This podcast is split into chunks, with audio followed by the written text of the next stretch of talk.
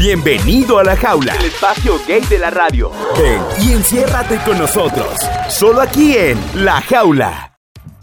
Bienvenidos a La Jaula, mi nombre es Alex Oroe, estamos aquí transmitiendo en vivo en directo desde nuestro canal de Twitch como casi todos los viernes. Procuramos que ya sea todos los viernes y como siempre en vivo, casi siempre punto a las 8, hoy comenzamos un poquito tarde, me da culpa, eh, se nos fue, se me fue un poco una reunión de, con el voluntariado de, de Gets Better México, que estamos trabajando en, en contenidos nuevos, de educativos, en torno a una campaña reciente que estamos eh, lanzando, que hemos estado compartiendo, llamada Mis pronombres cuentan, de una serie de testimoniales, eh, historias, todo mejora, edición pronombres, entonces vayan a checarla. Eh, y pues quien está justo editando y editando y editando y editando todos estos videos, pues es, es aquí mi hermana, que también el día de hoy, la jaula la hacemos, Terry Navarro.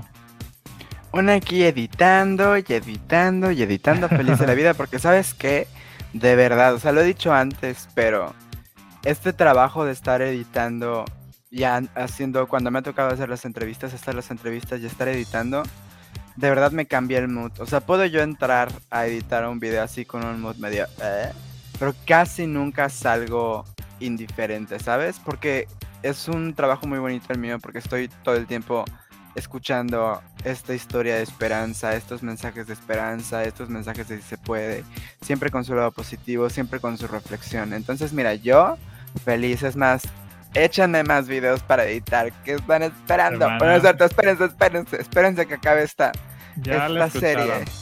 Ya la escucharon. Por, como dice Shakira, por la boca el pez muere. ¿Eso dice Shakira? En unas canciones seguramente. Siempre mete así como frases de ese estilo. Yo sí, estoy casi seguro que Shakira no. Voy a buscar, voy a buscar entre sus canciones, pero sí, sí suena algo que Shakira haría. ¿Cómo Sí, estás, girl? Ay, ya, contento de que ya es viernes.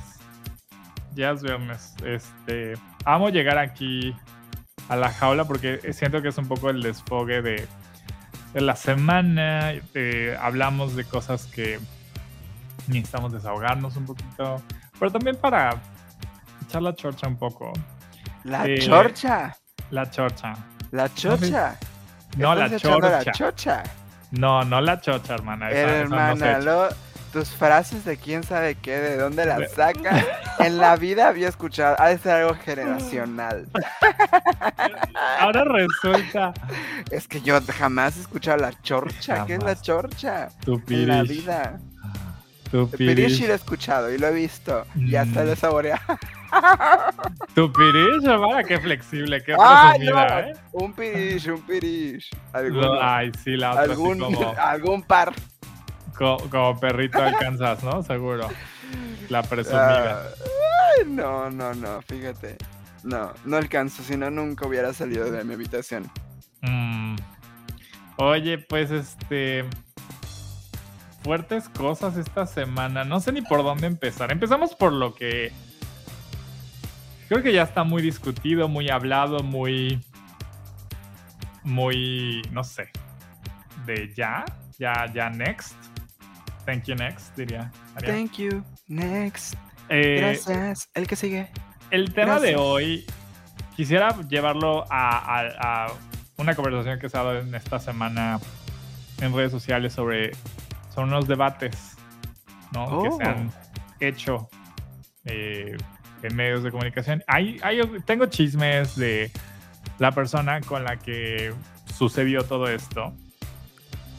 Em, contexto, o sea, tampoco es como que, ay, puta, el gran chisme, pero eh, pues hable, desmenuzamos un poco de este tema. Pero antes, antes, quisiera hablar de la más draga. No porque sea fan, no porque vea la más draga, de hecho no la he visto. Y no por otra cosa, sino por porque, o sea, he querido ver, e incluso, o sea, de RuPaul Drag Race, am- amo la franquicia, y amo el concepto, y amo el mundo drag, pero creo que la última temporada que vi fue la de Bianca del Río. O sea, Hermana, no, tienes que ver las últimas. y creo que el. All Stars donde gana Trixie Mattel. Y that's it. O sea. Y, y es más, ha sido más un asunto de que cuando veo ya sacaron una nueva temporada, cuando veo ya, ya, ya acabaron, ya spoiler alert en redes sociales todo el tiempo. Sí, es casi Eh. imposible no ver esos programas cada vez que salen porque quieras o no te enteras de todo. No he tenido la, no he encontrado el tiempo, sonará mamón, pero no he encontrado el momento para, para ver eso, ¿no? Y, y sí, amo, me gusta, lo disfruto, veo muchos clips al respecto en YouTube, pero nada más como que así bien no he podido. Y de la más draga, eh, he querido verlo, pero tampoco es algo que me llame mucho la atención porque siempre veo en redes sociales que son tema de conversación, pero no de manera positiva. Entonces, ¿a qué voy a enojarme? ¿A qué me voy a ir a, a Y echar? yo, pleito? hermana, ve, ve este capítulo, ve lo que hicieron. Bueno, tú, Zoe, Rubén, todo el es que equipo sabes que yo empecé a ver La Más Draga en esta temporada. Justo Mm. porque también empecé a ver, o sea, ya había visto RuPaul una que otra temporadita, pero aquí Ujú. Mike es así fan de RuPaul y de los concursos de dragas. En este momento está viendo uno que es como de dragas pero de terror, que está muy gore y me da miedo.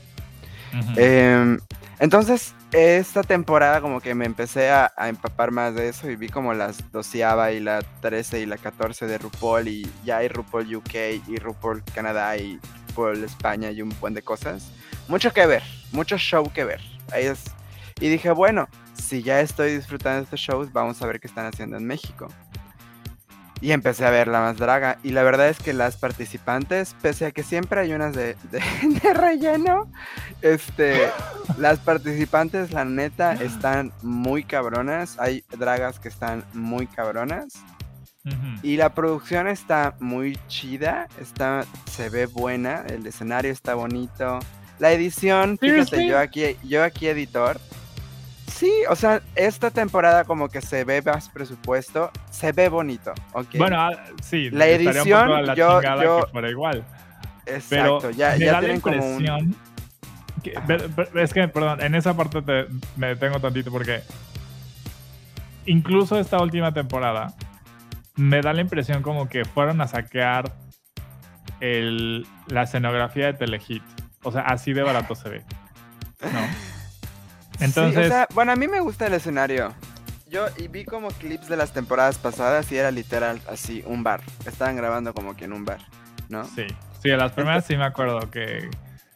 eh, bueno, Que estaban muy, he visto muy, cosas, ¿no? Clips. muy, sí, que sí, pues, o sea, que estaban como que de poco presupuesto y ahorita se ve que le están metiendo más.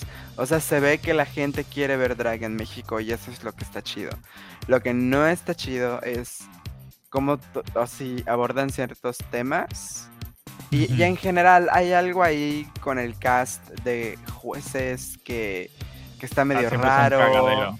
¿Sabes? Siempre En RuPaul, en RuPaul, y no es por echar shade a los jueces, hay una jueza que me encanta. eh, pero en RuPaul normalmente tienes a gente que está. eh, que, que tiene mucho carisma con el público y con las dragas. Y entonces hay una retroalimentación chida porque las dragas sabe, saben quiénes están enfrente y, y las quieren. Y, y- porque pioneros de sí. Y aquí se ve como muy diferente. Se ve como maestra y niños siendo regañados, ¿no? Esa es como una vibra rara que no me gusta del show. Y no me gusta también cómo manejar ciertos temas, ¿no? Y en el, no sé si eso de ibas a hablar de sobre lo que pasó en el último episodio. Sí, pero quería empezar también diciendo que ahorita al menos no nos vamos a ir sobre las dragas. O sea, hay que reconocer, como dices, hay, hay mucho talento, ¿no? Yo estoy Hay gente muy de talentosa. draga. Y, y- y es lamentable desde el punto de vista que no se les dignifique con una producción a la altura. Y no estoy hablando tanto de si se ve que le echan dinero o no a las cosas, no.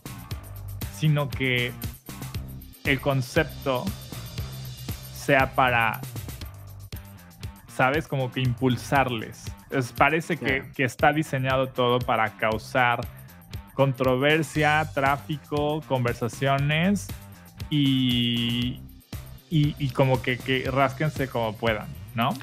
Sí, es, es solo en, la- en las decisiones de temáticas que, y temas que la producción elige. Me recuerda mucho. Yo digo, no es. Me recuerda. Es que es muy de la televisión mexicana, al menos. Es muy... Me acuerdo mucho de La Academia, de La Voz, de Big Brother, que nada más agarraban y detectaban que había algo dramático en alguno de los participantes y ponían todas las cámaras encima. Yo me acuerdo de, no sé, esta... Había una de la primera generación que se llama Toñita, que era así como mi wow, y ese ella va a ganar. Y me acuerdo que una vez la pusieron a cantar y antes de ponerla a cantar le dieron así de, por cierto, tu tía se murió ayer, así que canta por ella, porque te está escuchando. Y yo así, bitch, no, no te está escuchando. Dead". Y ahora canta. Y yo así de, y en ese momento me di cuenta que no, no me gustaba, al menos, y eso pasa mucho, no lo he visto tanto en televisión gringa o en reality shows, incluso en Big Brother España, que Big Brother sigue y sigue y sigue en España y sigue en otros países. No les veo tanta esta fan de sacarle jugo a una historia y sacarle las lágrimas a los Sí, concursantes. no quieren la tragicomedia, ¿no? Entonces, Exactamente como se quiere aquí. Aquí se quiere volver una novela todo y de- desafortunadamente este programa no es la excepción. O sea, claro, es, es... La más draga no es el origen de todos los males, es el síntoma de muchas cosas. Y yo creo que ahí, habiendo dicho eso, que la crítica ahorita es más hacia la producción. Em, también hay que decir que, o sea, el drag es, es polémico, es político, eh, siempre lo ha sido. Siempre ha sido irreverente, siempre ha sido retar el status quo, siempre ha sido muchas de esas cosas. Pero, pero si vas a hacer eso, como que haz tu tarea, ¿no? Y, y parte de lo que incluso algu- algunas dragas han incurrido en, este- no solamente en esta temporada, sino en temporadas pasadas, es en ser insensibles con el tema de la apropiación cultural de comunidades indígenas. Y lejos de que la producción les prepare, les sensibilice, o, bueno, pasó y ni modo, o sea, no lo vimos, no, no pensamos que esto estuviera mal, pero ¿sabes qué? Eh, o sea, hay que proteger al talento, hay que proteger a la marca si quieres, ¿no? Porque vas a querer que hayan patrocinios y te va a interesar que marcas confíen en que tu espacio, pues va a ser ¿sabes? Como tu marca no se va a ligar a algo tóxico, ¿no? Y eso resolvería también muchos otros temas de producción visuales, ¿no? Eh, pero ha rebosado mucho racismo.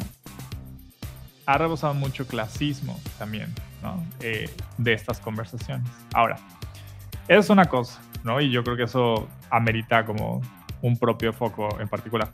Pero lo que ocurrió esta semana en La Más Draga es que abordaron el tema de la salud mental y el suicidio y el VIH con una luz muy, muy contraproducente, muy oscura, muy fea, muy mal hecha. Y, y quiero leer algunos, no to- o sea, aquí hay, es un hilo muy largo, la verdad, se la mamó, pero un colega escribió sobre ajá, una crítica a esto, ¿no? De Axel Bautista, que eh, es un activista en temas de VIH, ¿no? Entonces, eh, él, voy a leer unos primeros tweets. Dice, aunque se intentó visibilizar el tema del VIH y el SIDA en el último episodio de La Más Draga, nuevamente no se logró salir de los discursos trágicos y pesimistas que se nos reestigmatizan a las personas con VIH. Además que de paso estigmatizaron la depresión y las adicciones. Antes que nada, gracias, gracias a, a Georgie Boy por la visibilización de qué has hecho de las personas que vivimos con VIH, porque tengo entendido que habló de manera muy personal, fue un testimonial ¿no? muy, muy Sí. poderoso. Eh, gracias porque tal cual nuestra sangre no es nuestra condena, al contrario, es nuestro orgullo. Ahora, en primer lugar, quiero mencionar que parte de los siguientes tweets sí son una crítica a lo que me parece una terrible campaña de sensibilización por parte de Impulse CDMX. Aprecio mucho el trabajo que hacen, lo saben, pero me parece importante discutir públicamente esto porque todo, sobre todo porque como persona que vive con VIH y que trabaja en temas de sensibilización, prevención y reflexión en torno al tema, me es importante cuestionar las maneras en las que nuestras organizaciones, colectivos o activistas comunicamos respecto al tema. Segundo, a pesar de, que no, de no considerarme una persona con depresión o ansiedad crónica, he pasado por etapas de depresión bastante fuertes en las que he necesitado de medicamentos psiquiátricos y terapia psicológica para poder estabilizarme y recuperar la funcionabilidad de mi vida. Así que de alguna manera el tema me parece todavía más cercano. Sin embargo, quiero enfatizar que ni soy una autoridad académica ni mucho menos moral al respecto de estos temas, pero considero que parte de mi trabajo y trayectoria me permite en este momento compartir mi crítica. Pues bien, empecemos con el nombre Yo sé quién me mató. Ah, hashtag Yo sé quién me mató. Ese es el nombre de la campaña de Impulse. Eh, ese sí, sí, ese es el, ese es el nombre. sí, es verdad. Disclosure. Disclosure. En It Gets Better México hemos colaborado con Impulse. En el pasado, el año pasado hicimos justo una campaña alrededor de el suicidio, la prevención del suicidio y fueron muy abiertos y muy lindos en recibir feedback. Y literal hicieron caso a todo lo que les, dimos de feedback. O sea, no nada más fue así, ah, sí, hay uno. No, se lo tomaron en serio. O sea, voluntad. Sí, yo me acuerdo que estuve en esa, en esa conversación. Yo me acuerdo, estaba estrenándome apenas o más o menos en, en, en la, hermana ya está estrenada, no te hagas. ¡Ah! Pues está. estrenada laboralmente, chica, laboralmente no estaba muy estrenada que digamos. Y no, pero me acuerdo justo de esas conversaciones y luego ver, o sea, ahorita nos vamos a ir punto por punto, pero luego ver, por ejemplo, el nombre que le pusieron a su campaña es así como, ¡Oh, chicas, no tenían notas del año pasado, no, ya saben, no quiero yo criticar como muy directamente a una organización, pero hay cosas que, de las que vamos a hablar que no pueden no saber porque ya han tenido esa información al respecto. Pareciera que esta campaña alguien nuevo o nueve, lo que sea, em, eh, que no sabía de las campañas pasadas o que no tenían las anotaciones pasadas, pero de verdad me desesperó un poquito a ver cómo iba pasando el episodio y la cagaban y la cagaban y la cagaban. Y yo decía, ok, todo esto es información que escuché que ya tienen. Independientemente de, de, de, aparte los errores de producción que, que hubieron de parte de la Madraga. Pero bueno, continúe. Entonces ese es el nombre, ¿no? Yo, hashtag yo sé quién me mató. Entonces continúa Axel diciendo, primero que nada, ¿qué pedo con, con esta alusión a la culpa y a esta sensación de descubrir al culpable? ¿Cuándo entenderemos que la culpa es una herramienta judeocristiana de castigo y disciplinamiento moral? Ya sé, ya sé, la finalidad es decir que la culpa es el estigma y la ignorancia, pero ya dejemos ese marco moralista a la culpa. No sirve para nada, solo para crear más estigmas y no salir de un bucle de odio. Sí, hay que hablar del estigma social, pero hay que saber cómo. Y bueno, ¿qué decir de la iconografía que usan para la campaña? ¿Qué es esto? ¿Otra serie de Manolo Caro? un ¡Ah! comercial del juego de mesa, ¿quién es el culpable? Lo siento, pero ahí no hay sensibilización a partir de la experiencia. Hay sensibilización a partir del miedo. Y aparte del comercial, perdón, otra vez no es nada personal contra Deepers, pero el comercial que pusieron de la campaña parecía un fashion film de hombres gay. Ah, eso también lo menciona Axel. Y, y sí, claro, hay que hablar de las muertes por, eh, por causas relacionadas al VIH, claro que hay que hablar de la epidemia que sigue matando gente, pero claro que hay que hablar de cómo el estigma es de fondo una, una de las principales causas de todo esto, pero el VIH no es igual a muerte. Y aunque en el fondo ese es el mensaje que se busca dar, no es lo que apareció, lo que yo aprecio ni en las fotos ni en el video. Y quizás podrán decir, pero es que hay, un, hay que entender el mensaje, hay, hay que reflexionarlo. Pues no, Aquí no hay chance para la reflexión porque lo que me dice a cada rato el video es que ya estoy muerto por vivir con VIH. Y Sí. miren que yo soy partidario de abordar estas temáticas sin pelos en la lengua. No le tengo miedo a hablar de la muerte y VIH y estigma social o hasta ser críticos con los mensajes que siempre buscan colorear las de flores la experiencia de vivir con VIH. Pero es que así no, especialmente cuando les están dando la oportunidad de sensibilizar a una gran audiencia sobre el tema.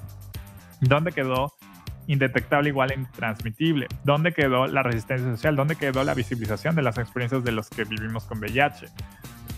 Y, y dice, y hablando de las muertes por eh, casos relacionados con el VIH, yo, al igual que Alex, eh, soy de los que digo, eh, muertes por SIDA, pero, pero porque pienso que el SIDA nos mata por los diagnósticos tardíos, porque no hay pruebas ni insumos ni prevención y porque hay desabasto de medicamentos. Así que sí, nos mata el estigma, pero también el abandono del Estado y de las instituciones de salud.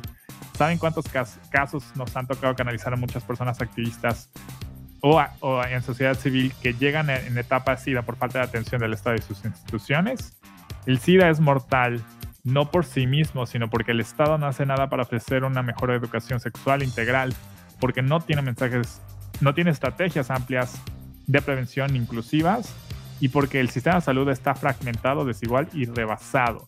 Espero que esa haya sido la intención de hablar de muertes de SIDA, porque si no, entonces mejor no se salgan del discurso políticamente correcto y mejor digan muertes por causas relacionadas al VIH, sino entonces reestigmatizan y terminando asociando y terminan asociando muerte SIDA con muerte.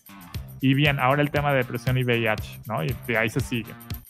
Porque eh, mezclaron Y yo- todo, o sea, fue como que hablemos de todo y, y así como creando a las chicas superpoderosas, ¿no? O sea, crees que tienes los, los ingredientes correctos y fue un Mira, cagadero. y, y ya se na- hablé. La Y cuarta hermana. Y es que el- el- aquí el tema también es que de, de por qué la producción falló. Digo, por un lado, a lo mejor se confiaron de que lo estamos haciendo junto a una ONG, ¿no? Con Impulse. Sí.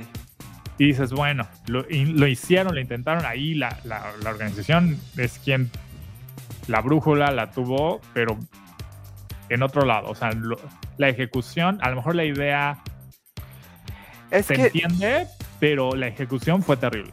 es que, ¿sabes qué pasó? O sea, independientemente de todo lo, como dices, todo lo, lo del tema del VIH que estuvo de la fregada.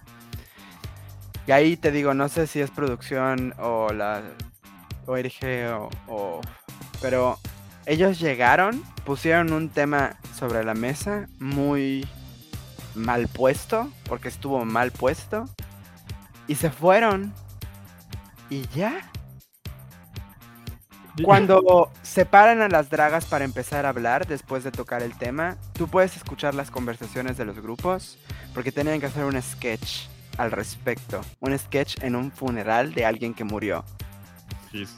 Y entonces escuchas, se suicidó, escuchas, es, era portador, escuchas ese tipo de cosas que no está mal que alguien diga en una plática de uno a uno, porque justamente en una plática de uno a uno alguien viene y te dice, oye, no se dice portador, oye, no se dice se suicidó, se dice se murió por suicidio, o, el, o vive con VIH o vivía con VIH.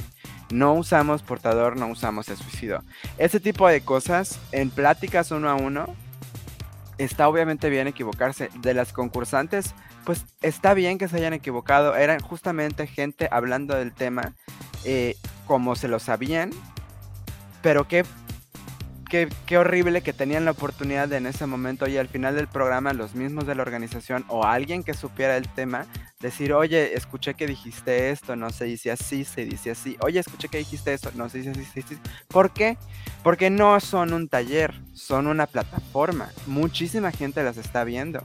Entonces no está bien que dejen los mensajes eh, a medias y que dejen que se use, o sea, no, no es como que dejen que se use el lenguaje, pero que no se corrige un lenguaje, que hubiera tantas oportunidades de aprendizaje, orgánicas además, y no se, no se haya cuidado que alguien estuviera para dar un cierre y entonces tuviéramos aprendizaje de todo lo que se hubo.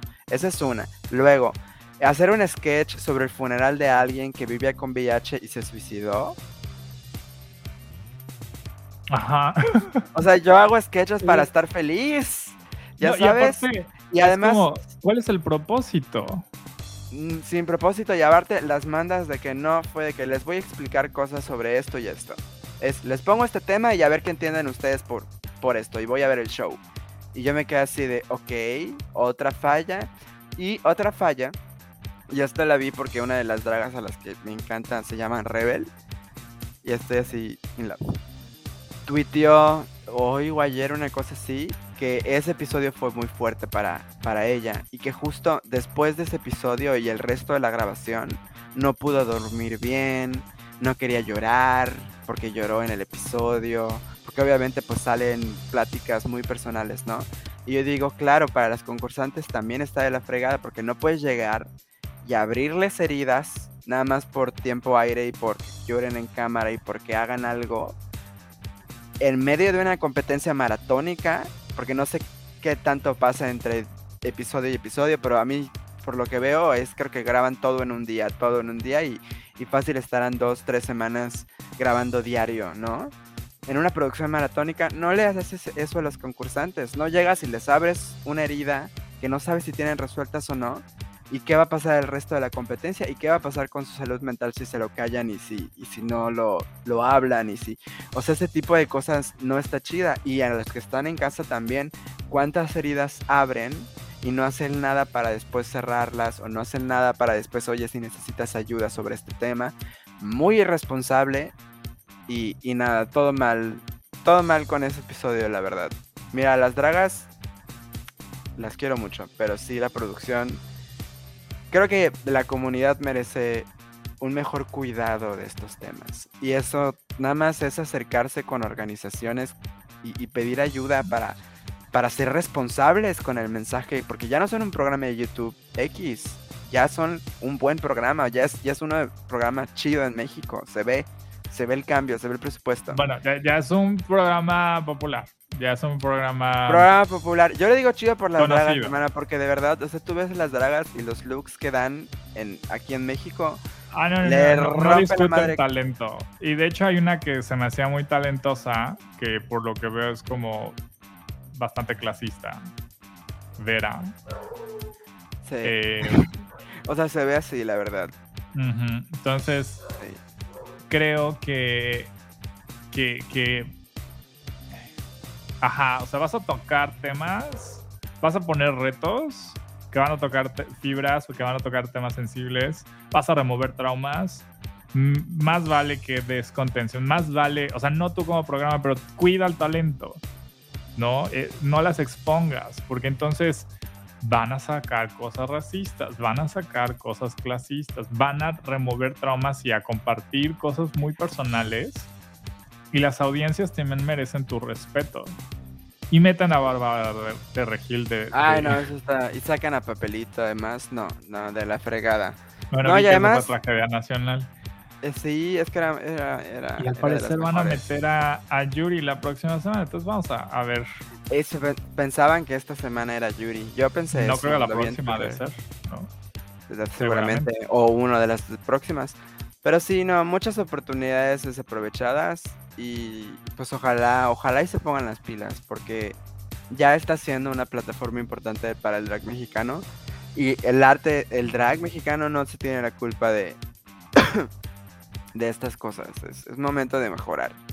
Y digo, espero. Porque Pero cuando la producción está en manos de quienes está, pues vemos. mira, vemos. Vemos Em, porque ya se ha, ya se ha hablado sobre esto en temporadas pasadas y, y mira, Eh, sigue. Bárbara de Regil sigue ahí.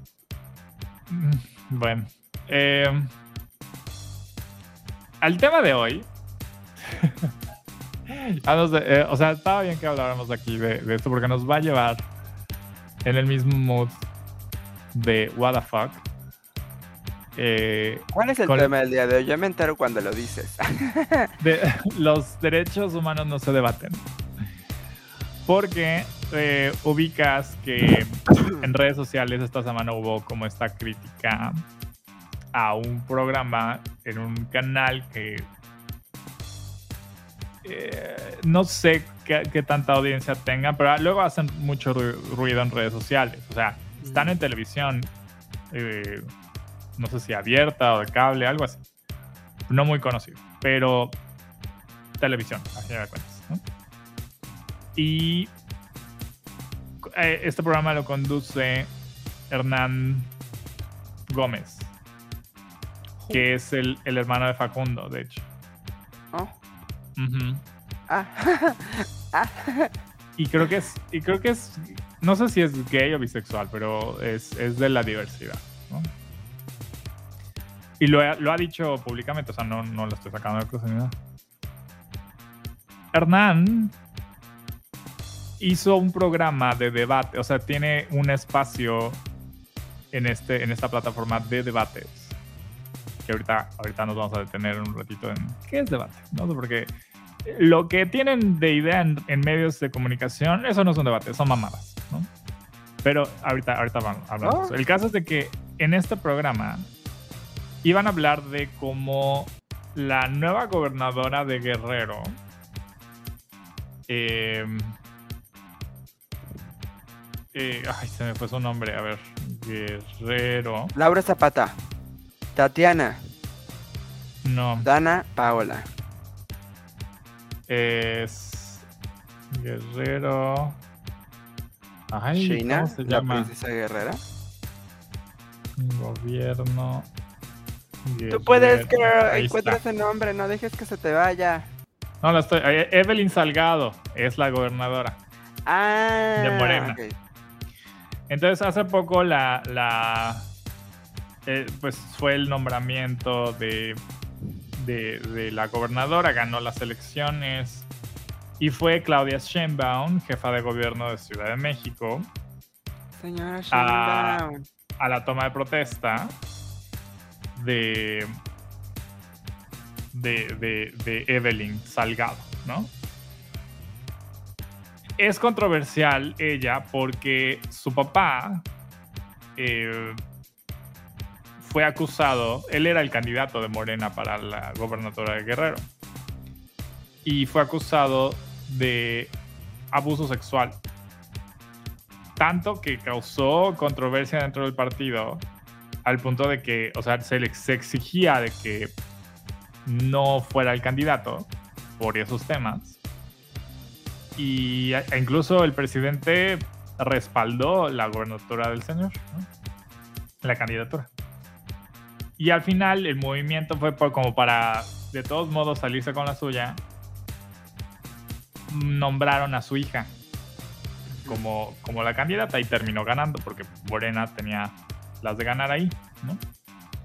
Entonces, en la, en el- en la toma de protesta de Evelyn Salgado, llega Claudia Sheinbaum y tuitea sobre de, de que es este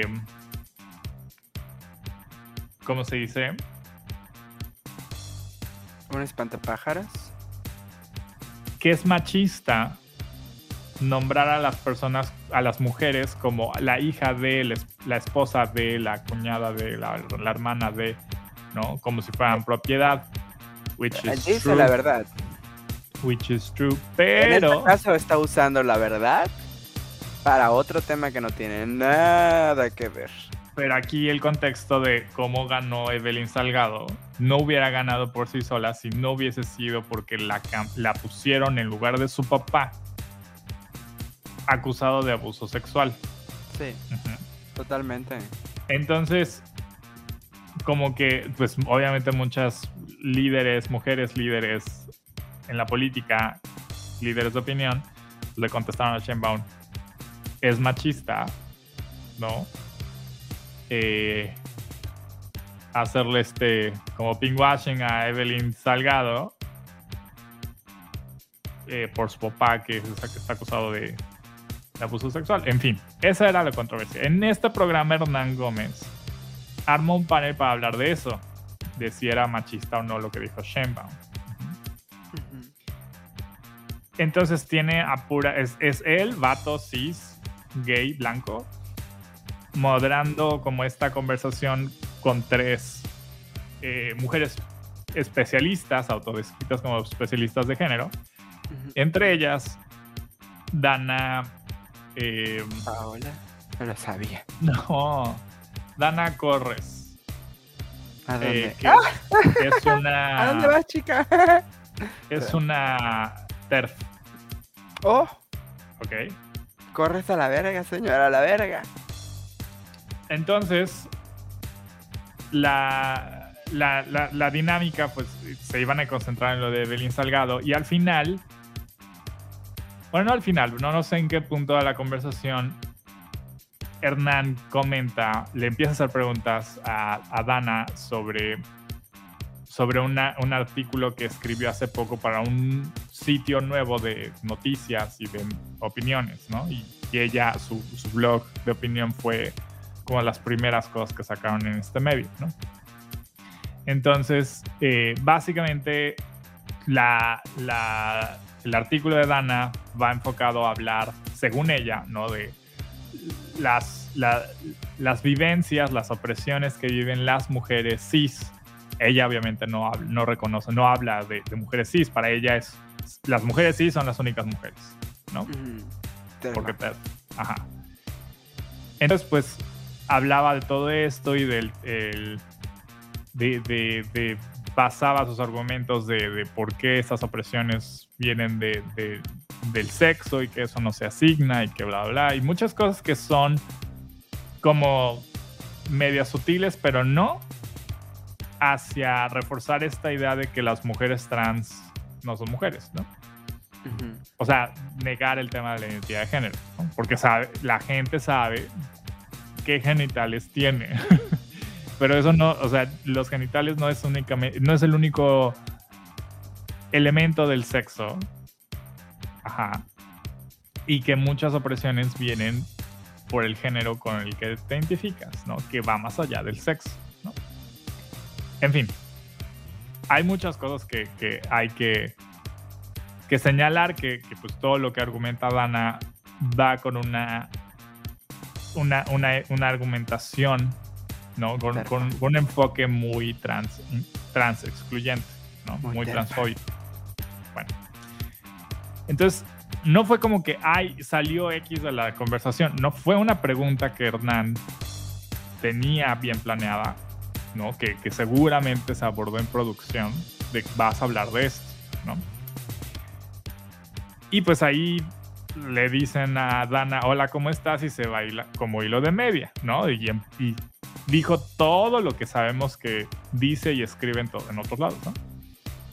Y siempre es el tema del borrado a las mujeres cuando se la pasa hablando de eso en televisión, en, en- en medios de comunicación, en redes sociales, ¿no? Que el borrado a las mujeres, borrado a las mujeres y la censura, la censura. Y la ves en todos lados, ¿no? Bueno. Eh, independientemente de esa incongruencia, también Muy borrada no está. otra incongruencia es de que dice, o sea, ha criticado Dana de, por ejemplo, eh, de, ah, este, vi una vez un- una cita, un tweet que hizo de, de que el tweet de- decía de que no sé qué, mujeres y personas con capacidad gestante, ¿no? Y, y Dana dice, ven cómo no quieren que usemos la palabra mujeres y es como, está usando la palabra mujeres y además personas con capacidad gestante, porque hay mujeres cis con capacidad gestante y hay mujeres cis que no tienen la capacidad gestante, ¿no? No porque tengas útero tienes capacidad gestante. Eh, y hay hombres trans, y hay personas no binarias con útero, ¿no? Hay, en fin, Hay de todo Entonces- en la Villa del Señor. no es de que no puedas usar la palabra mujeres, es úsala. Be my guest. Hay que usar, es, a retweet, hay que usarla. Pero también hay que mencionar las otras realidades y las otras identidades y corporalidades, ¿no? Entonces, bueno. Esa es otra de las incongruencias. Pero bueno. Tú hace rato mencionando lo en la más draga, ¿no? De que pues con- no hay un lenguaje eh, pues sensible, etcétera. Hernán tampoco estaba listo para esa, esa moderación, Ay, porque Hernán, no. voltea y dice, a ver, pero entonces, por ejemplo, mujeres biológicas, no sé qué, lenguaje que es anticuado y que es súper estigmatizante, ¿no? Como ¿Que si las otras, qué? como si las mujeres trans fueran biónicas, ¿no? Por ejemplo.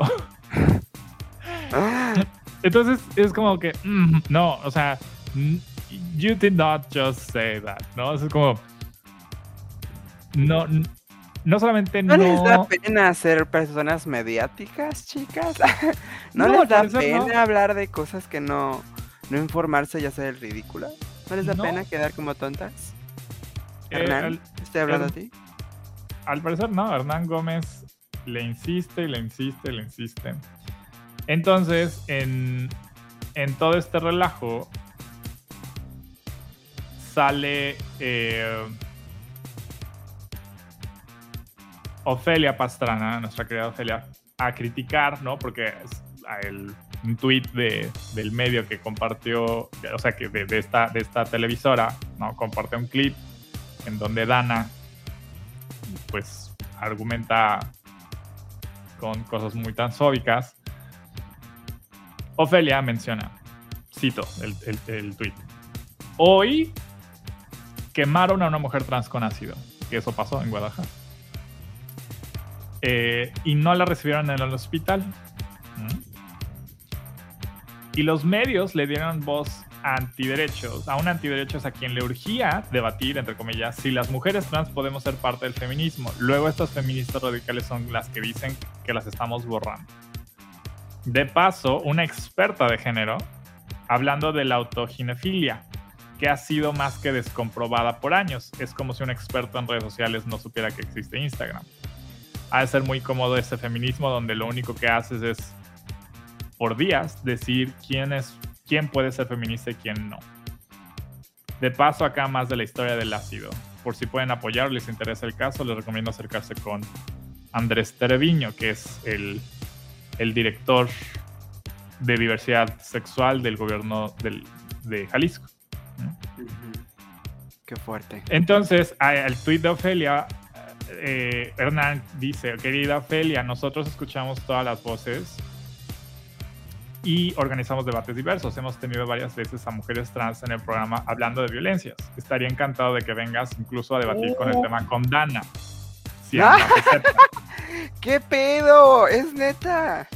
Eso y dice, dijo. sí, sí, sí, y dice, este debate en particular fue sobre el caso de Belén Salgado y al final tratamos brevemente el artículo de Dana Corres que generó polémica en redes sociales. Enrique Torremolina muy acertadamente le contesta. Si le das el micrófono, el mismo micrófono a una persona reconocidamente transfóbica y luego invitas a una mujer trans porque escuchamos todas las voces, entre comillas, no tienes un programa de debate sino un circo. Conoces la realidad de violencias antitrans, trabajaste en CONAPRED, ¿cómo no entenderlo? Poner a una persona a defender su existencia en TV frente a una que la invalida es injusto, manipulador y es pretender que las dos posturas son legítimas. No lo son. Presentarlas como igual, como igual de válidas en un medio de comunicación legitima la discriminación y violencia. Y pues bueno. eh, Estoy buscando el tweet, quiero ver el chisme. Quiero ver Y ante esto, Ofelia le contestó de que justo como que pues acepto ir, acepto ir a platicar de esto, pero no a debatir, ¿no? Eh, por, por- por todo lo que justamente explicó Torremolina. Aquí está en el chat Torta de Tamal Verde. Oli, ¿cómo estás? ¡Oli, chica! Estaba hace rato con nosotros en, en It Gets Better, en el stream de It Gets Better. Y pues bueno, aquí otro, otro hilo interesante de Ofelia, al, al cual le comenté. Y, y vamos a recordar algo que pasó en Yucatán, que me pasó a mí el- hace dos años. Ofelia tuiteó acerca de los debates de ambos lados, entre comillas, del tema LGBT. Hace unos años, el Frente Nacional por la Familia les pedían a cada rato, los medios felices les daban voz. En ese entonces muchas personas decíamos que sí, eran horribles y no llevaban nada, ¿no? Y pone el debate de, entre comillas, debate de, de, este, de Venga la Alegría, donde está Pepe y Teo, Alejandra Ley y, y Juan Dabdud, el entonces líder del, del Frente Nacional por la Familia, ¿no? Y el título literal es parte 1, debate sobre los gays se sale de control en Venga la Alegría. Es como que... ¿Qué ¿qué esperaban? ¿No? Y luego pone, eran bien insistentes los del Frente Nacional por la Familia con sus debates, entre comillas. Un día me invitaron a Netas Divinas y ya cuando estaba en el camerino, sorpresa, resulta estaba entrando a un debate LGBT con un antiderechos y no me habían dicho a, la hora de invitar. Por suerte vi el nombre del antiderechos en el camerino. Eh, la, plática que tuve con la producción de Netas Divinas fue frustrante. Dijeron que era imposible sacar el antiderechos del programa y me insistieron que no me bajara de grabar. Luego de ver cómo esto fue en otros shows y que estaba solita, me rehusé a compartir cámara con él. Aprendí ahí que esta gente nos necesita para promocionar su odio. Por eso insisten tanto en el debate. Ojo, que a todas estas el vocero del Frente Nacional tenía ya una historia de violencia cosa que escaló tanto hasta que el mismo Frente Nacional se deslindó de él. Lo curioso de todo esto es que estos voceros del Frente Nacional se desaparecieron del total de los medios, ya dejaron de pedir debates y casual ahora aparecen mujeres antiderechos. ¿Cuál fue su primera estrategia? Insistir en el debate. Y ahí van. De cómo de la estrategia mediática de la gente antiderechos es siempre tratar de emboscar a la gente LGBT en el debate y cita un tweet mío, porque justo le digo, justo lo mismo me pasó, pero a distancia. Me intentaron emboscar con un debate cuando me habían dicho que era una entrevista y me iban a poner a pelear con el mismo señor, con Juan Dabdud. ¿Te acuerdas? En 2000... Verde lo, recuerda también, como te pasó a ti, Alex, en el evento para, para debatir, pero era más un circo, que es tres de gente. Exacto. Totalmente.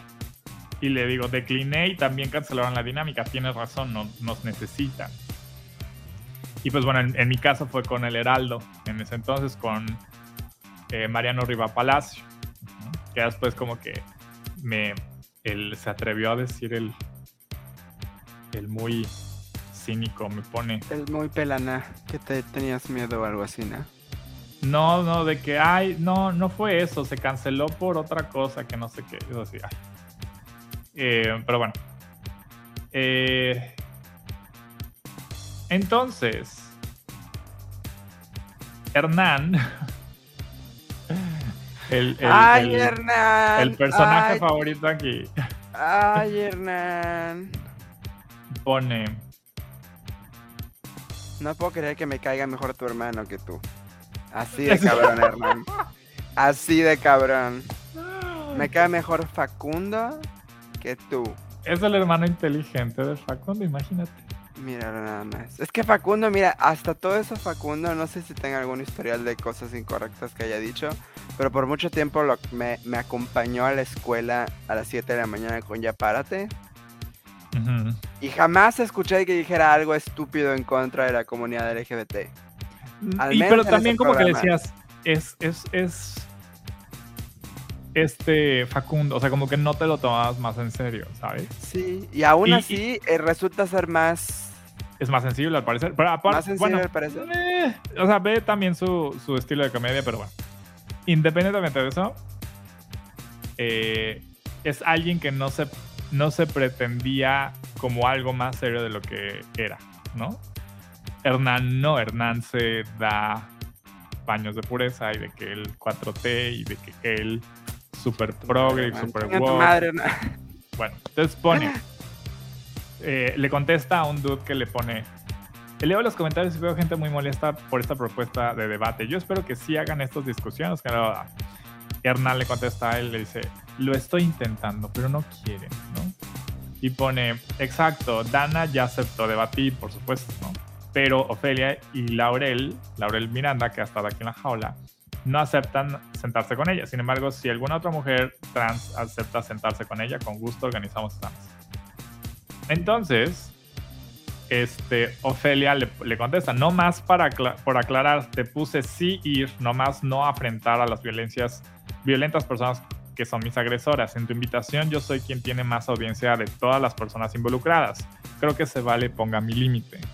Muy bien. Sin problemas puedo ir sola, ya hablamos del tema. También Laurel contestó, siguiendo el ejercicio de aclarar, también acepté acudir, pero puntualicé que no aceptaría debatir derechos humanos y eso es lo que hace Dana Corres y el resto de Antitrans. Entonces, em, reinotas. Ajá, le, to- todo eso, ¿no?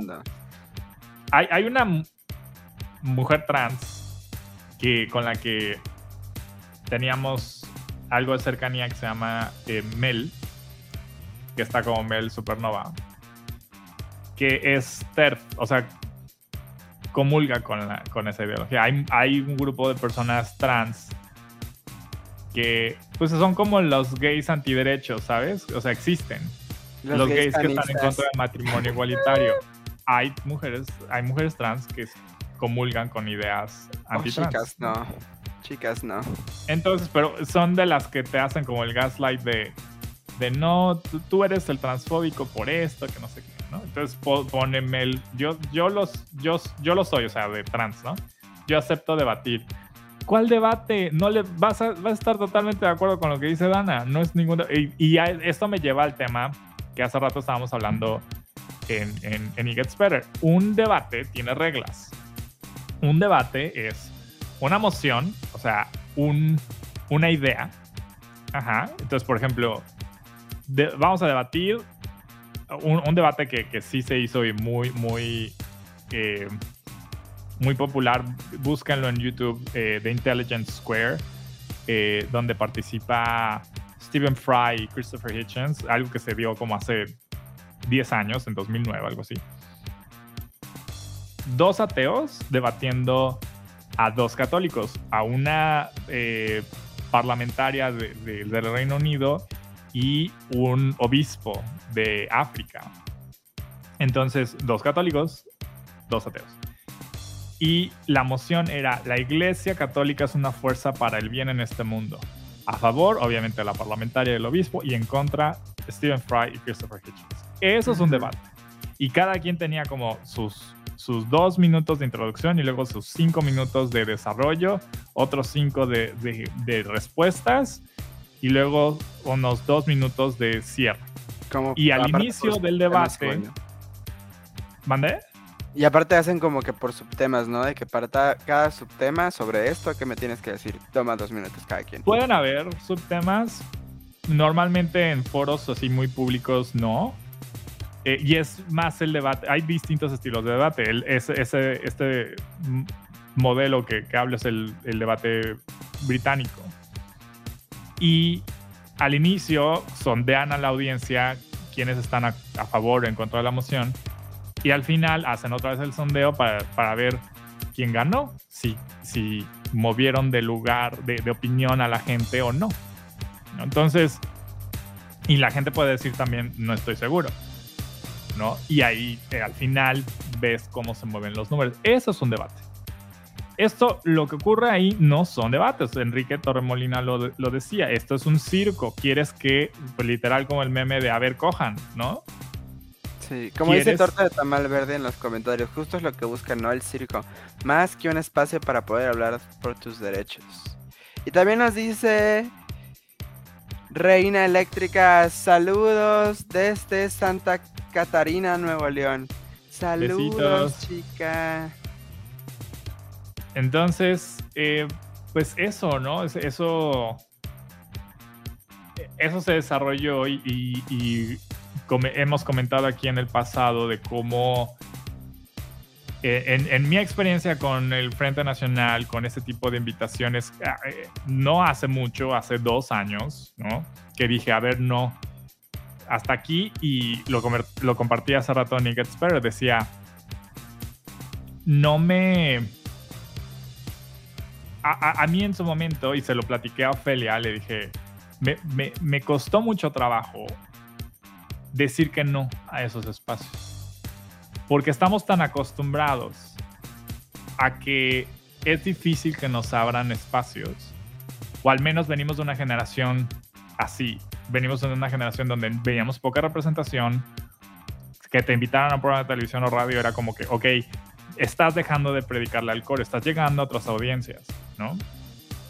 Y, y, y pues me costó decir que no, precisamente por eso.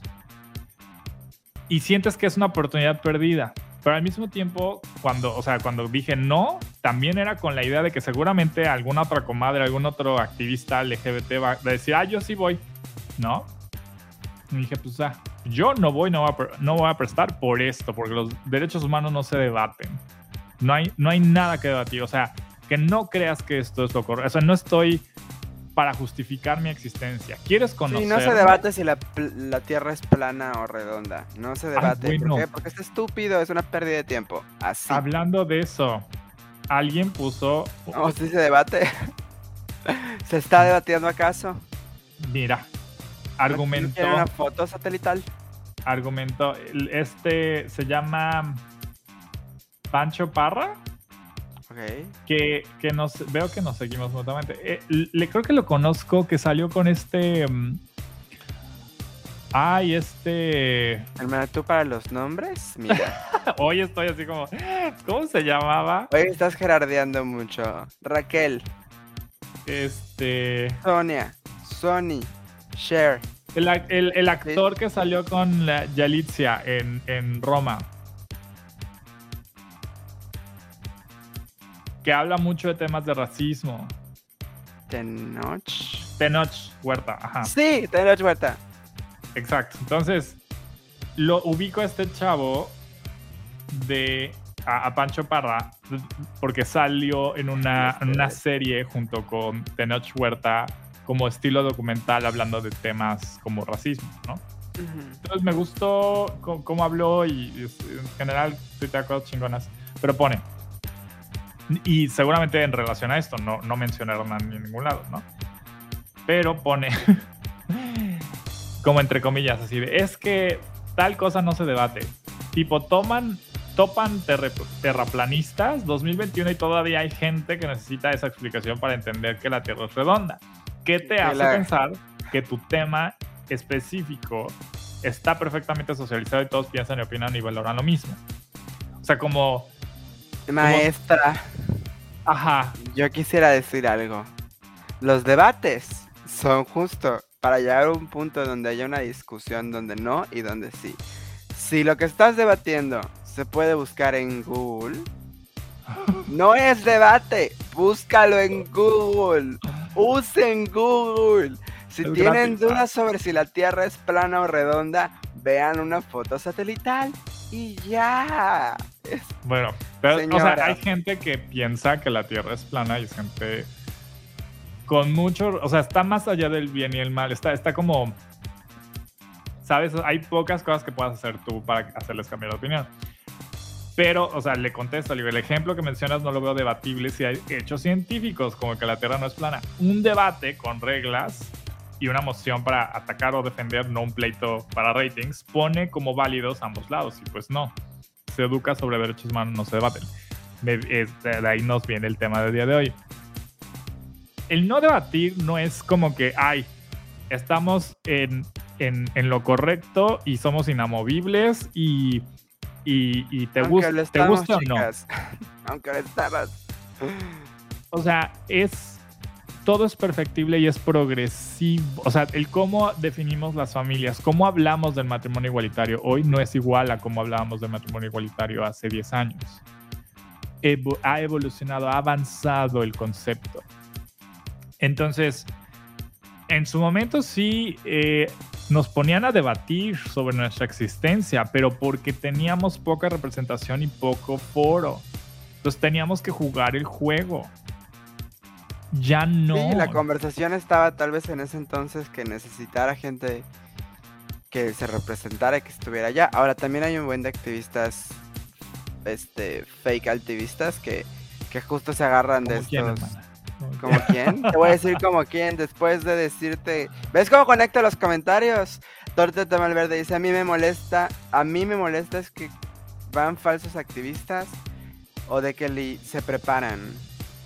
Y también dice, están bien bonitos sus chinos de Alex. ¡Ah! Oye, muy bonito emotes. Torte tamal verde, te recuerdo que la jaula ya tiene emotes también. Por si quieres, por si gustas.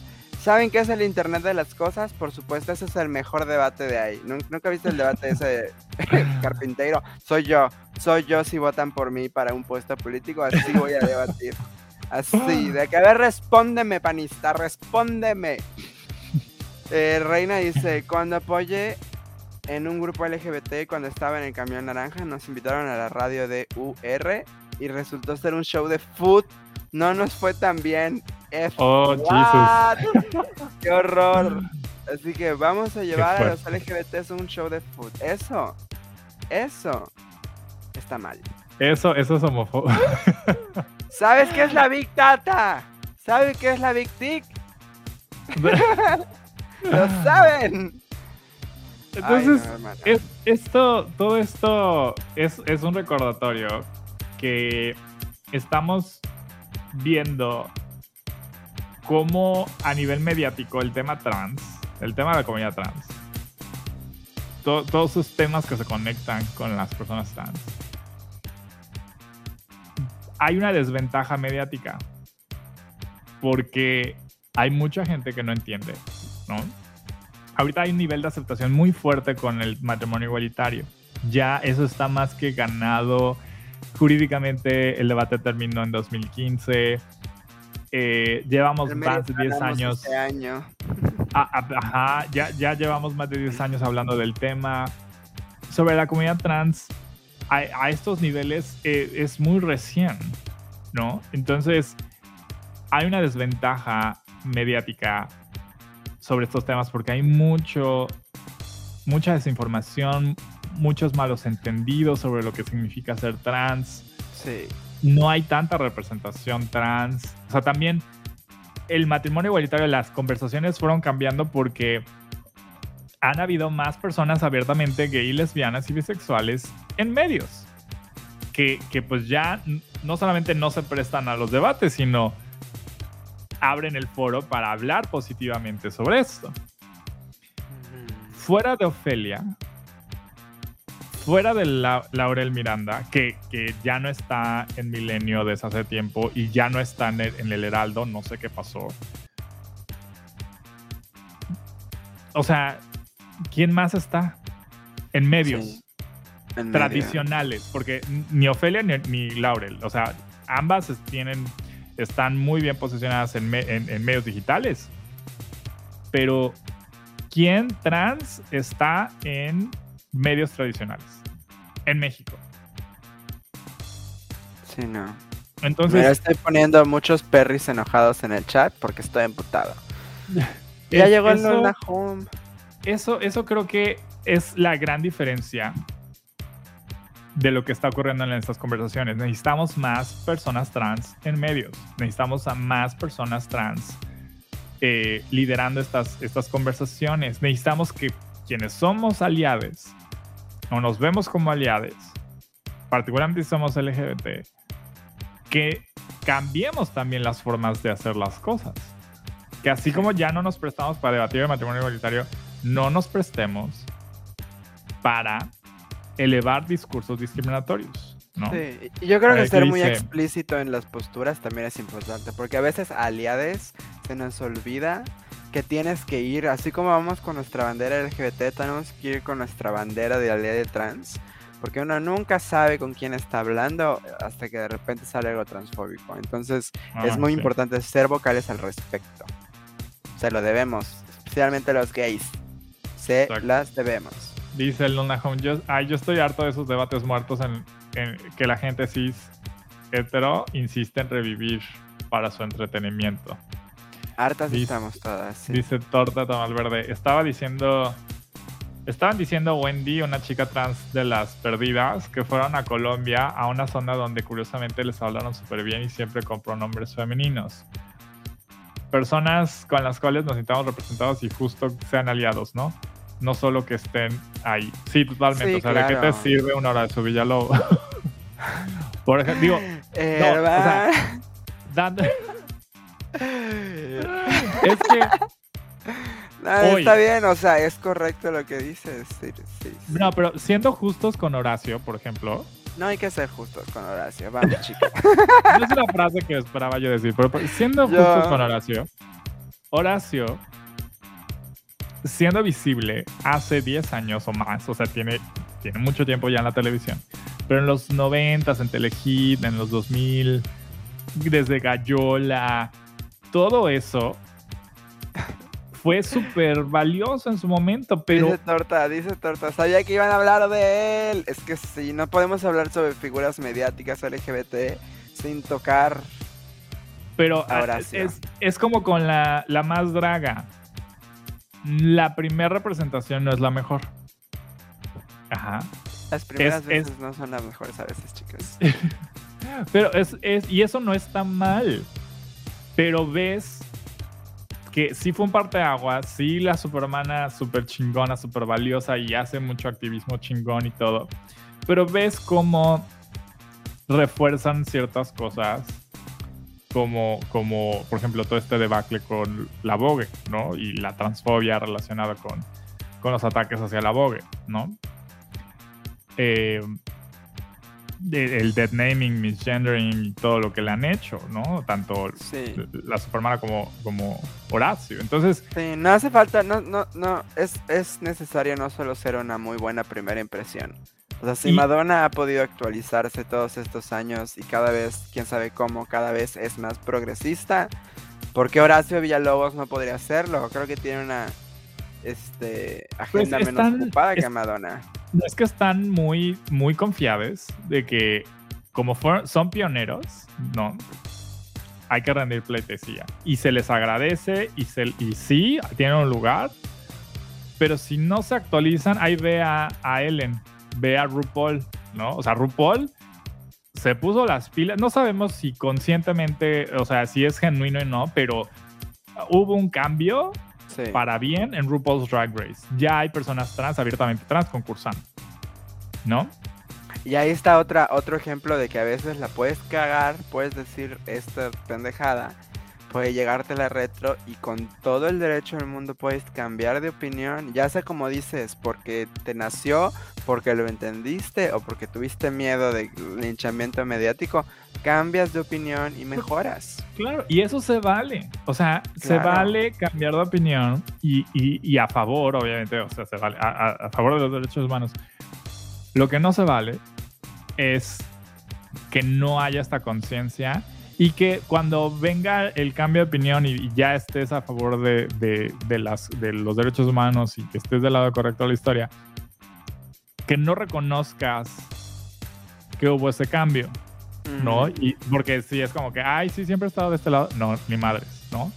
Tenemos o sea, los recibos.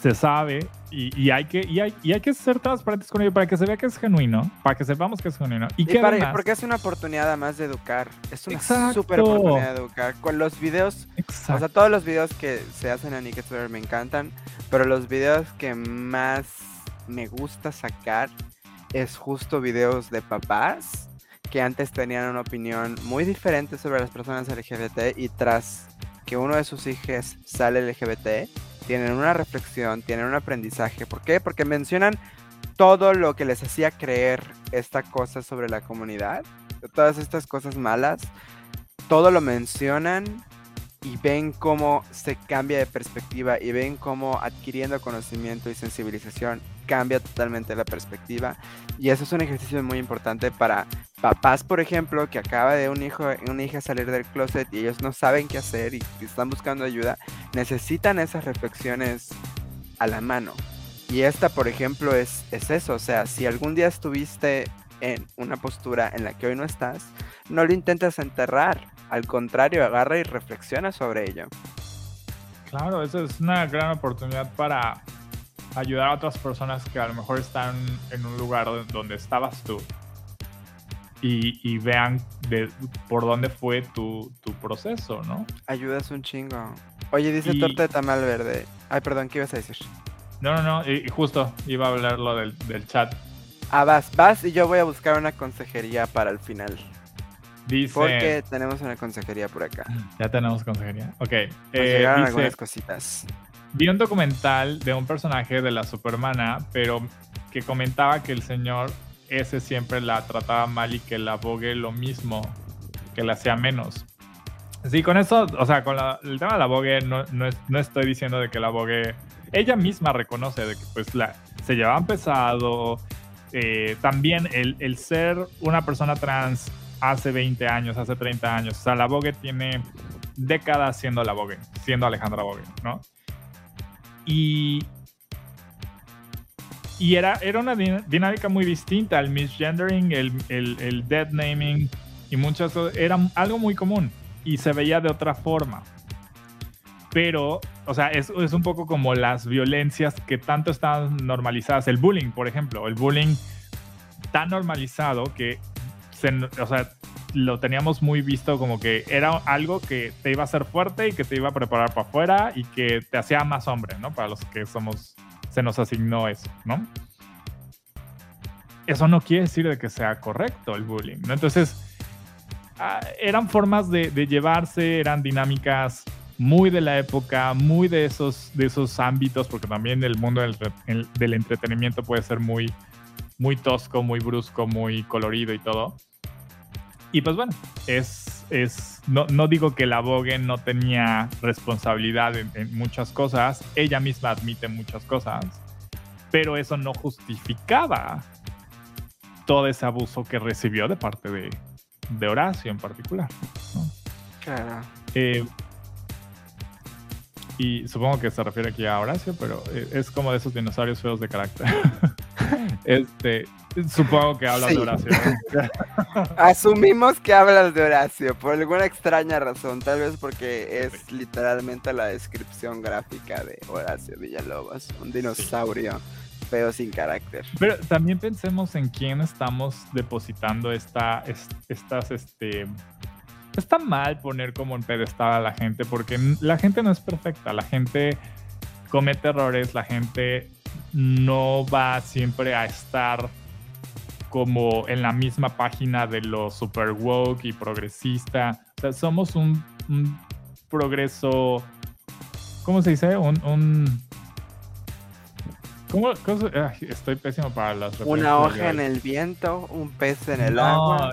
Somos materia prima de este gran A work in progress. Somos un work in progress, ¿no? Somos un ejercicio en trabajo. Oh, somos, somos un, no, Gracias, Siri. de, nada. Siri se va a la verga ya. Pero, o sea, pienso en Pedrito Sola, ¿no? De que no es la persona que debamos idolatrar por, ¿sabes? El gran pensador del siglo XXI. Se equivocó con las mayonesas. Se puede equivocar con muchas cosas más, amigas. Exacto. Es, es para lo que es, ¿no? Es para el entretenimiento, para lo que es. No es el gran pensador. Eh, en fin, eh, Yuri, Ay, Gloria Trevi, Ay, no, por Horacio Villalobos. No, ya, ya eh, Horacio. o sea, puedo. Ve el tipo de. de de, de, de, ídolos de la comunidad, porque duele decirlo, pero para mucha gente del LGBT, particularmente gays, sí, son ídolos y ve cómo nos tratan, ve qué piensan de nosotros, ¿no? Terrible. bueno, Trevi no, no, no, tanto porque tenga una opinión en contra de nuestra comunidad, sino es como que es Gloria Trevi, o sea... Ah, claro, solo abusaba de niñas y abusó de niñas por mucho tiempo. Fue víctima y fue, eh, fue víctima y, y fue verduga. Victimario eso, no sabía si era una palabra. ¡Ah! Mira, mira, mira yo. Barbie, Barbie, Barbie estudiante. dice Reina. yo era niño antes de salir de cosas como eh, trans. Eh, yo era niño rata antes de salir. Ajá, si pienso que es medio tabú mencionar opciones pasadas, opiniones pasadas. Sí, no. Claro. Y cada quien tiene todo el derecho a a pintar su propia historia, ¿no? De cómo quieras hacerlo, cómo quieras expresarte de, tus etapas anteriores, porque es, eres tú. Ajá. Pero cuando alguien lo hace por ti y sin la sensibilidad de, sin conocerte, sin tener, y, y aparte refuerzan ideas de que no es, lo que hoy eres es un disfraz, Ajá, que para las mujeres trans que son hombres con peluca, pues no. No son hombres con peluca. Son mujeres. Con otro contexto, con corporalidades distintas, pero, pero somos quienes nos autonombramos. Y ya, o sea, nadie puede decirnos quiénes somos. Así de sencillo. Vayan a ver la serie de pronombres de Nickel Superior, la verdad, porque Por mucho de lo que estamos hablando ahorita, con el, el rollo de las identidades y los pronombres, lo, lo, lo, lo estamos pasando ahorita en, en, en las redes de Nickel Superior. Hermana, ¿te parece bien si leo la consejería? Como Sí, aquí último comentario de Torta Tamal Verde sobre el tema. Como dice, como Off siempre dice, de siempre duden o investiguen todo lo, todo lo que digo. Claro, así para que veamos hasta, hasta aquí. Si decimos una mamada de repente, pueden ir a investigar y nos dicen. Mira, si este programa ha, de, al menos en mi historia personal con el programa, si tú escuchas los programas de hace cuatro años cuando yo recién estaba llegando, seguramente tengo un chingo de opiniones que ya súper cambiaron, ¿me entiendes? Porque pues de eso se trata de, de, de ir aprendiendo. Y solo quiero recordarles, chicos, que aquí para los que nos están escuchando y y así. Tenemos este canal de Twitch donde hacemos esto en vivo y en el canal de Twitch ya tenemos emotes que son eh, pues emotes que puedes usar aquí en Twitch. Y tenemos también eh, puntos de canal, que los puntos de canal te lo dan por ver nuestras transmisiones en vivo o ver los puntos de Alex cuando los pasen o ver cuando yo juego. Y los puedes cambiar por el botón de chisme, pues hay un botón de consejería express. Lo digo por si alguien en el chat quiere una consejería, puede usar el botón de consejería express y preguntarnos sobre eh, algún consejo. Y esto es algo que me llegó a mi, mis redes, fíjense, pero es para todos. Y empieza así. Hola chicos, me gusta mucho la jaula, los escuché por primera vez con mi ex hace tres años y cortamos, pero yo me quedé con ustedes. ¡Eso! Yay. Soy un hombre cis, hetero, perdón, entre comillas. Y estoy saliendo con una chica que después de un rato me dijo que no, es no binaria. Yo sin bronca sigo saliendo con ella. Muy bien por eso de ella. Pero no sé en qué me convierte a mí. Ya no soy hetero. Ella es una persona con vulva, aunque sé que eso no importa. Pero mi pregunta es, ¿sigo siendo hetero? ¿Estoy en una relación LGBT? No sé en qué etiqueta quedo yo. Me caen a toda madre. Saludos a todos.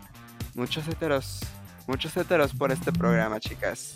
Son bienvenidos aquí todos. Está interesante porque me recuerda, no sé si han visto, tú, tú ya hermana ya me dijiste, pero Sex Education. Esta serie en Netflix está muy buena. Véanla. Él entrenó al perrito Ah, y el otro no puede verlo. hermana, spoiler, spoiler. Creo, creo que Pero es aquí- tema sensible para mí todavía. Me rompió el Hermana. corazón especialmente porque literal no dormí como dos días por clavarme con la serie y yo estaba esperando el feliz. Y no lo encontré. este, Perdón. Perdón. Eh, en esta serie hay, hay un personaje que es como el, el atleta chingón de la escuela, Ya. buga, Ah, pues Eh, eso es situación. Y su, ajá, y sus mamás, ¿no? Tiene, de hecho, sus mamás son lesbianas. Em, pero eso no es el caso, eso no es el punto.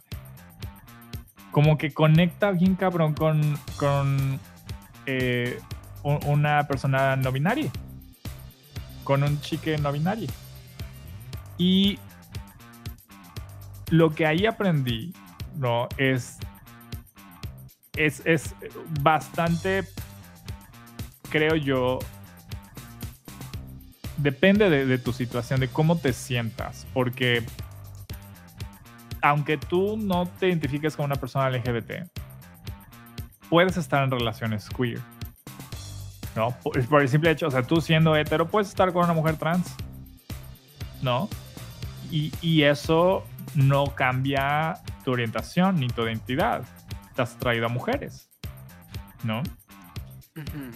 Y ahí la cosa es de que estás en una relación queer, aunque no te haga, aunque no seas queer, ¿no? Porque del otro lado hay una persona trans, ¿no? Y en este caso, con una persona no binaria, nos comenta sobre su, su- sus genitales, ¿no? Y que, pues, esto reta muchas cosas que uno cree saber de nosotros mismos, ¿no? De ¿A qué estamos atraídos? A los genitales, a la persona, al género, a géneros, ¿no? Y creo que no hay respuesta equivocada, simplemente uno, siente atracción a lo que siente atracción. Creo yo que no, no estás, no te tendrías que, que agobiar por, por decir ahora soy tal, porque la sexualidad no es, no es una caja, no es una caja en donde no te puedas mover, o que si te mueves te, tienes que ir a otra caja, ¿no? En, en- en mi muy personal punto de vista, yo me asumo gay más por temas políticos, más porque eso me hace, eso es una identidad que me une a una cultura, a una historia, a una comunidad y que me, me e- e implica que, que hay una atracción hacia otros hombres, que pueden ser Hacia muchos. cis o trans.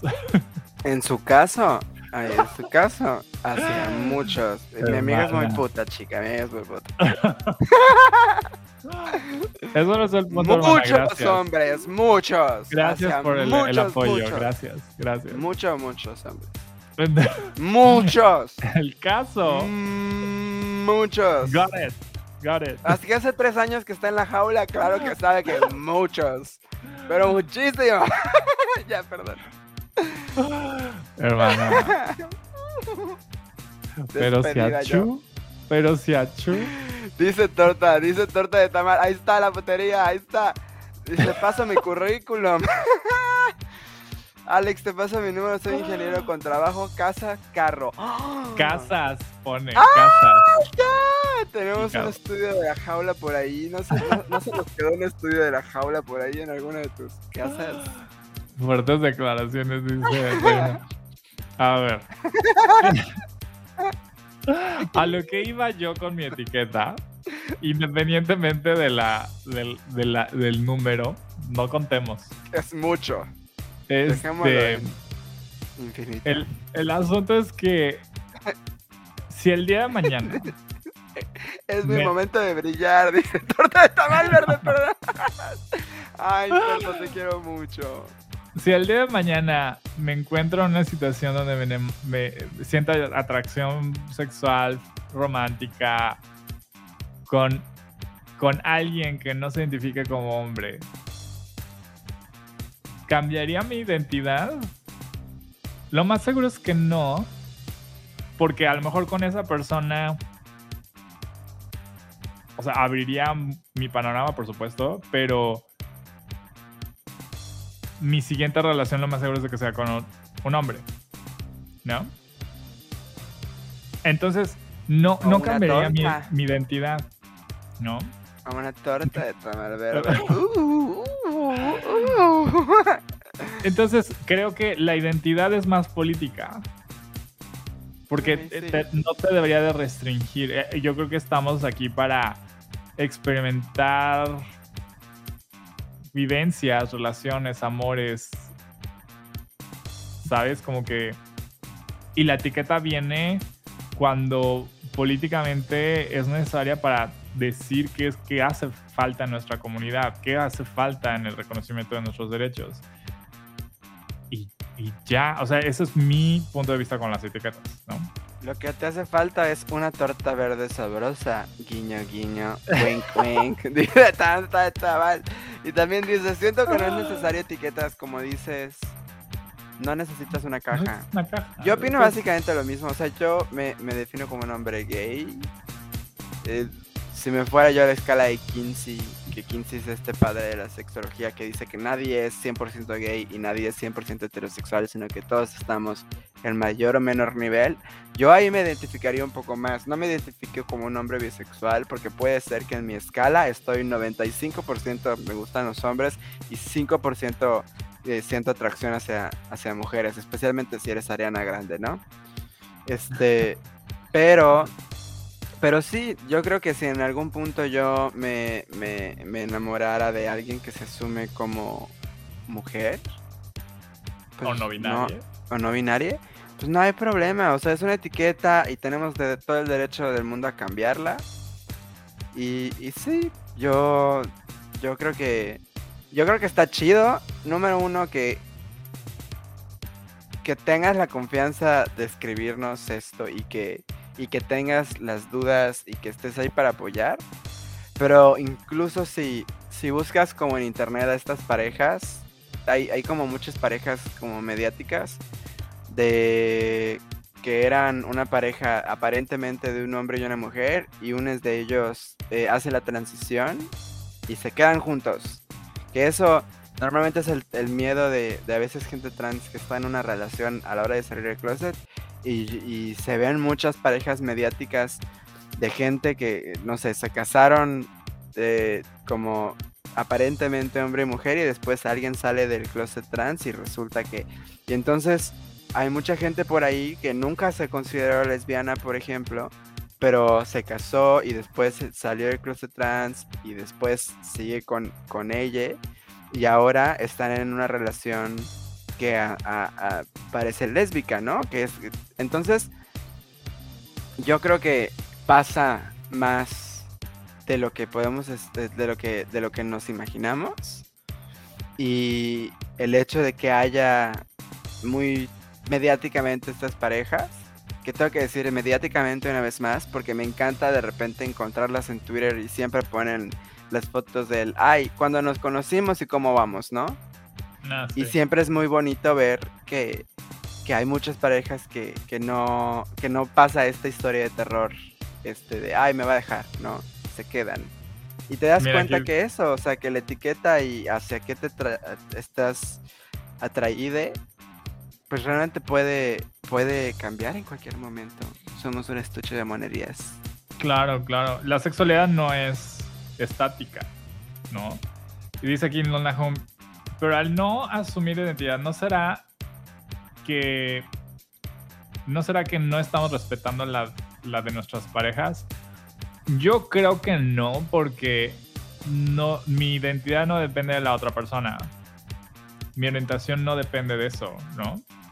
porque creo que, ah, por ejemplo, pienso en, un ejemplo, ¿no? De, una pareja hetero, que inició con una pareja hetero cis y una de ellas transiciona.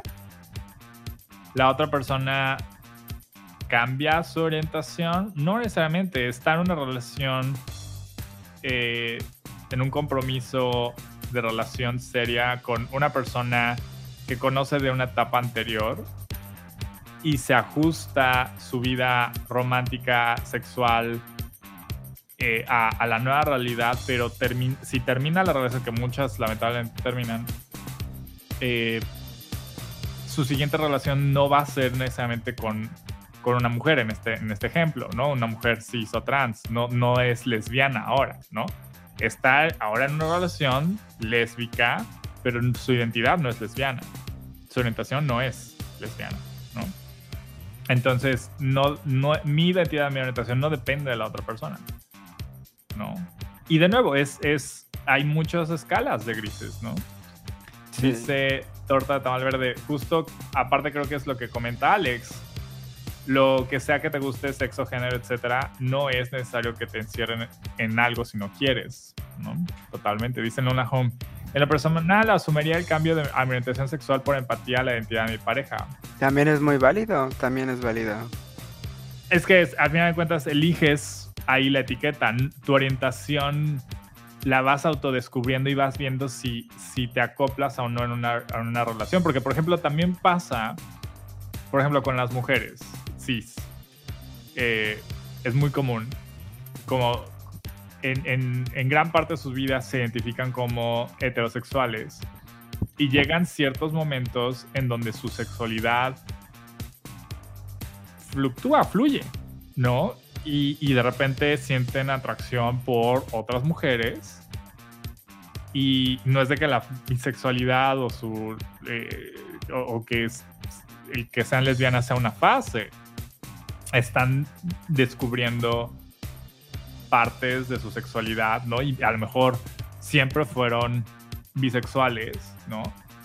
Y, y, llega a un punto en donde o sea, ya están en otra etapa en donde sí se sienten más cómodas explorando su sexualidad y, y eso sale a flote, ¿no? Entonces, eh, de nuevo, la sexualidad no es, no es una caja estática, ¿no? Las etiquetas las vamos usando de manera política y también es, es un gesto, yo creo que si para ti tú, eh, el decir, bueno, si ahora por este ajuste mi orientación sería esta, porque estoy contigo, no tengo ningún problema, eso también es un stand político, ¿no?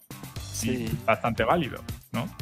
Sí. Dice Tordo Tamalverde, por ejemplo, si un hombre cis hetero anda con una mujer trans, no tendría que cambiar su etiqueta por porque al final es una mujer como cualquier otra. Entonces, es, lo que hablábamos del, ejemplo, ¿no?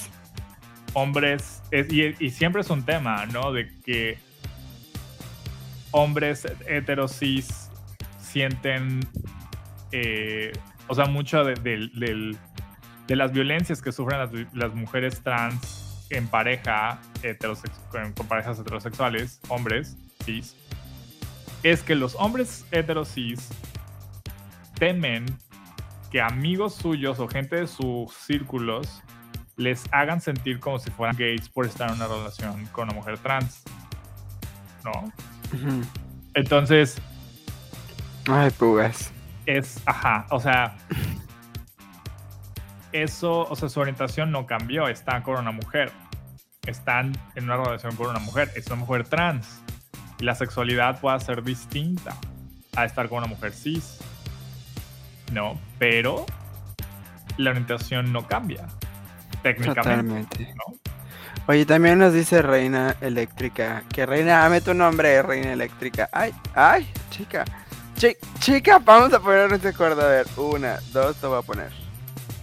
Oigan, ¿alguien me explica lo de sáficas y aquilianos? ¿Qué diferencia eso a relaciones gay? ¿O lo es? Yo la verdad no tengo idea. Mi hermano, ¿tú tienes idea? Sí, sáficas se refiere a, a, mujeres que están en relaciones con otras mujeres. ¿no? ¿Y aquilianos? Eh, Hombres que están en relaciones con, Aquiles, interpretado por Brad Pitt. De ahí viene. De, ahí viene. De ahí viene de un poco de, de la mitología griega.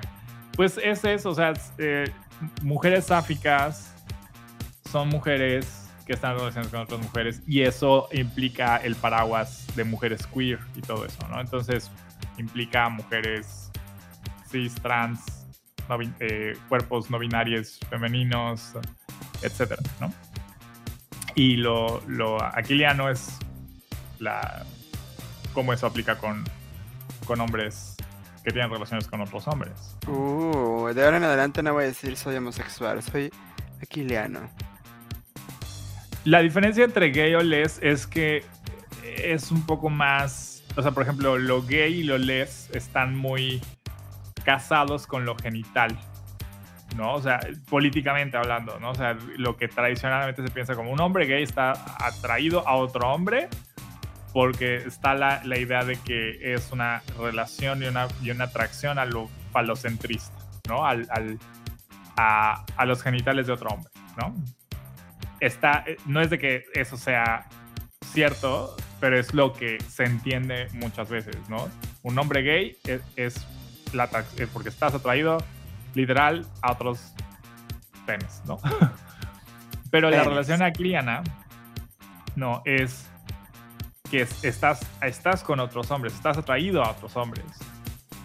lo que implique este término paraguas, que pueden ser hombres trans, eh, eh, hombres cis y, todo lo que hay de diversidad eh, de personas no binarias masculinas, ¿no? Entonces es un poco más amplio, va por ahí. Lo mismo pasa con, o sea, hay una clara distinción entre también políticamente cómo se autonombran muchas mujeres cis, lesbianas, TERF. Ajá, y hay muchas de estas marchas lésbicas, TERF. Y vemos como en México, por ejemplo, están las, la, marcha lencha. Y, y, eso da la bienvenida a a mujeres queer, ¿no? Cis, trans, no binarias, eh, hombres trans también, o sea, como que hay esa Ay, hay apertura. que traernos a Sofía un día a la jaula, me cae muy bien. Ahorita que Ay, Sofía marcha lencha, dije, mira, vayan a seguir a. Sofía Poiré para saber más sobre mujeres sáficas. She is the expert. Dice Torto Tamal Verde, pero ya será dependiendo de la relación. Eh, impactado quedé, cero, cero woke quedé. Dice, no, como yo también había escuchado relaciones socráticas. Ay, a- a- hemos de hablar de a más a detalle todo esto, ¿no? Eh, Me quedo con Jotos, gracias, jaja, bro. que también es una etiqueta política, ¿eh? Jotos y putos eh, es algo que mucha comadrada tiene. Hermano, no puedes decir la palabra con pena, van a banear de Twitch. ¿Es una palabra banable aquí? Ok. Este. Tengo una relación pitagórica, Pitagórica. Con, mi, con mi sinodal. Sí, sí, es, es muy. Hay otra. eh, como orientación que le dicen a. Dice Torta de Tamal, no pueden decir nada de lo que ya dijeron. Hermana, nos van a banear. Atención todas, pecho tierra, chicas, pecho tierra. Bueno, si nos reportan, ya sabemos por qué fue. Este. Pues eso, ¿hab- ¿había otra consejería hermana o esa fue la que llegó? Esa fue la que llegó, chica. Pues entonces, ¿saben? Si, si tienen alguna duda y nos quieren escribir por DM, ya saben, nos pueden eh, escribir en cualquiera de nuestras redes sociales de la jaula o personales, que también nos suele llegar. Eh, y las vamos a hablar aquí la siguiente semana. Esperamos de regreso eh, ya esté la próxima semana eh, Alejandro Castillo. Hasta, eh, no- hemos podido coincidir con Alejandro, pero lo extrañamos. Y, y pues estamos ahora sí de regreso la próxima semana. Aquí un poco, vamos a ser un poco más puntuales a las 8. Pero empezamos 8, 8 y media, ya estamos aquí. Para que estén pendientes de sus notificaciones aquí en Twitch y que nos sigan en todas las redes sociales y se suscriban al podcast en Spotify, Apple Podcast. Em, y pues ya, ¿algún otro anuncio parroquial, hermana? ¿Todo bien? Todo bien, chica, todo bien aquí. Nos vemos en la semana para jugar eh, videojuegos. Ah, has estado ya haciendo, ya regresaste a hacer. Ya, ayer regresé. Ayer al fin regresé a jugar. Mira, mi equipo en Dead by Daylight las tenía yo bien abandonadas, pero ya, ya me disculpé, ya me perdonaron, lloramos juntas, nos abrazamos. Y ya, aquí vamos a seguir. Tal vez mañana juego un ratito, tal vez, maybe, no lo sé. Vale, vale, pues nos estamos escuchando. Pórtense mal, cuídense, bendiciones amables con todas, con todes. Con todes. Con todes. Menos con quienes quieren debatir. de- Menos con el hermano de Facundo, por favor. Señora, siéntese. Imagínate ser la mamá de Facundo y decir, tengo un niño que es un periodista serio. Y René. ¿Entiendes? Porque Facundo es más serio que René. Quedó René. René quedó. Pues, hermana, nos vemos pronto tú y yo, pero gracias a quienes estuvieron por acá. Eh, y Ay, dice Torta de Tamal Verde. Hola, mi yo del futuro escuchando el podcast. Buena ahí, chica. Buena ahí. Portes de Marco y con todos. Bye. Bye. Especialmente con Paper Cut. Mírala que lo. ¡Ah! This is not over yet.